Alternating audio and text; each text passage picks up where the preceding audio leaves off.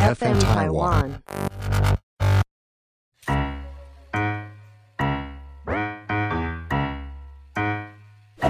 大家好，我是 Karen，欢迎收听 Karen 老师有意思。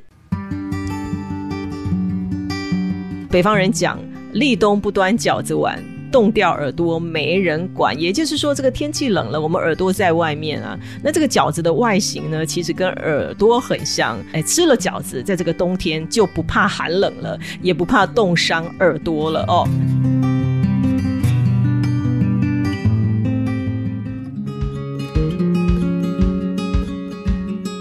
Hello，大家好，我是 Karen。天气有点冷了哦，很快的，再过几天就是立冬了。在这个十一月七日的午时，立冬就来了。在说这个立冬之前，首先 Karen 要先提醒大家，不要忘了，在像立冬这样的八大节气的前一天，都是所谓的四绝四离日。所以呢，我们会在农民历上面看到这个四绝或者是四离日啊，都会提醒大家这个大事勿用，因为四离是四季的开始。四绝是四季之中，所以呢，叫做四季交接的时候，这个节令转移呀，阴阳磁场会比较混乱，全世界的万物生灵都要适应季节的变换，所以呢，在这样子季节交替的日子，记得喽，我们人的行为要顺乎天道，在这样的日子一定要修身养性哦，调节我们的情绪。尤其要保持这个心理的一个安定，体态最好的一个状况，精神哦要内敛，不要这样子外放。尤其啊，在古代的一些典籍当中就有记载，在这样子一个呃四离四绝日，不可以行房事，否则啊会折寿三年哦，对身体上面会有所影响。尤其在古代，四离日和四绝日哦，是新官哦，就是朝廷的这个新官接手啊，旧官退位的日子。所以这样子交接之际哦，变成是怎么空窗期，没有人管事。所以在以前认为这样的日子不吉利，在我们传统的择日学上面，变成说你一些重大的事情，例如说这个入宅呀、婚嫁啦、结婚啦、买房盖房啊这种事情，还是要避开哦。所以就是所谓的大事勿用。再来，我们讲到所谓的立冬哦，当然就是表示这个冬天正式进入到所谓的十月的一个月令了哦。在古代，这四立啊，所谓的四立就是立冬、立春、立夏、立秋，是非常重视的。那通常啊，在这一天呢，皇帝会率领这个文武百官到京城的北郊哦，这个设坛祭祀啊。为什么要在北郊？因为冬天啊，它是属水，水呢是属北方哦，所以呢要在这个北郊啊设坛祭祀。那我们一般的民间哦，就开始有这个补冬的习俗喽。立冬的节气到了，那么万物呢呈现这个冬眠的状态，无非就是为了要养精蓄锐哦，为来年呢来做准备。当然，我们人类也没有冬眠。所以呢，我们就要来补冬啊，来进补，帮自己的来年开运哦。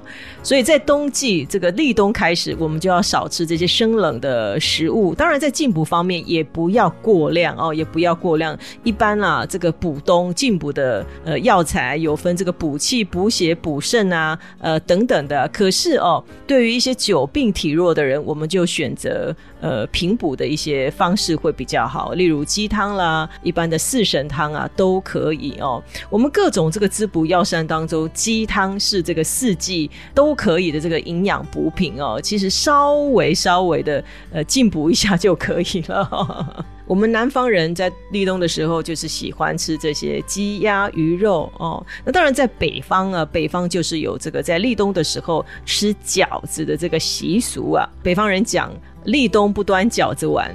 冻掉耳朵没人管，也就是说，这个天气冷了，我们耳朵在外面啊。那这个饺子的外形呢，其实跟耳朵很像，那以形补形，所以呢，哎，吃了饺子，在这个冬天就不怕寒冷了，也不怕冻伤耳朵了哦。所以说立冬啊，补冬。也算是替自己的来年开运的第一项选择。那当然，在立冬啊，帮自己开运的方式还有其他的方法，例如说，我们用这样子的一个五行气场来做加持。冬天来了。水特别的旺，天气也特别的冷，所以我们当然要取一些暖色系来帮自己的五行做加持，尤其火的颜色哦。天气冷的时候，这个冬天最喜欢火的这个调候，所以呢，火的颜色我们可以多用，例如红色、粉红色啊、紫红色、橘红色这些暖色系的呃色调。穿着这些颜色亮丽、活泼的衣服，让自己心情啊开心起来，当然运就会跟着来了。尤其在我们的这个起居方面哦，可以在立冬这一天啊，在我们的起居室换个红色啊、紫红色啊、粉红色的抱枕，这些暖色系的这些坐垫啦，或者是这些家饰品，让我们的气场旺起来。让整个家里的这个五行哦，做个开运的动作也蛮好的。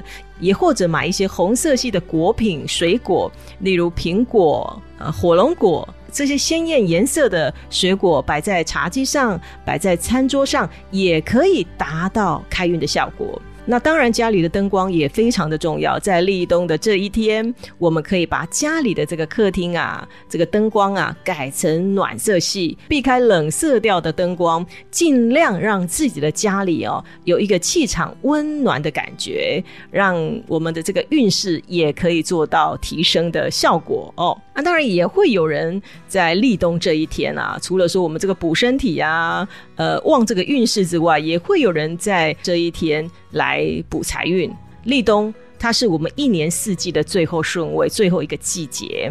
当然啦，也是今年啊这个年尾跟新的一年交接之时，所以有一些人会到这个财神庙或者是土地公庙来求这个钱母啊，希望哦在来年的时候呢，能够年年有余啊，不要两手空空的哦。这也是一个非常好的呃补财运的一个方式。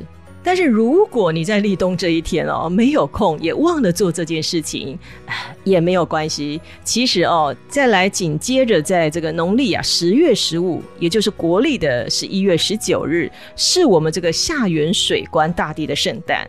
那我们都知道哈，这个上元节、中元节、下元节统称为三元节。三元节其实都是这个消灾啊、补运啊、补财库最好的时机。而这个农历十月十五，就是国历十一月十九，也刚好就是这个下元节。所以呢，在这个水官洞阴大帝的圣诞，他主掌的这个水域啊，职权也是为了消灾解厄。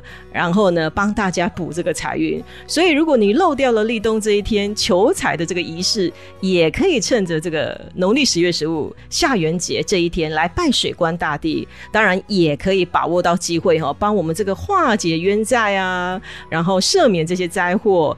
不要哦，把这些不顺利呢带到明年哦，所以不要忘了，不要错过哦这个今年的这个最后一次消灾解厄，然后转运的大好日子，也就是在这个下元节十月十五日哦。这里提醒给大家，今天 Karen 利用一点点时间提醒大家，我们可以转运，我们可以补运的方式，希望给您一点点的帮助，也请您持续关注我的 Pockets，我们再见喽。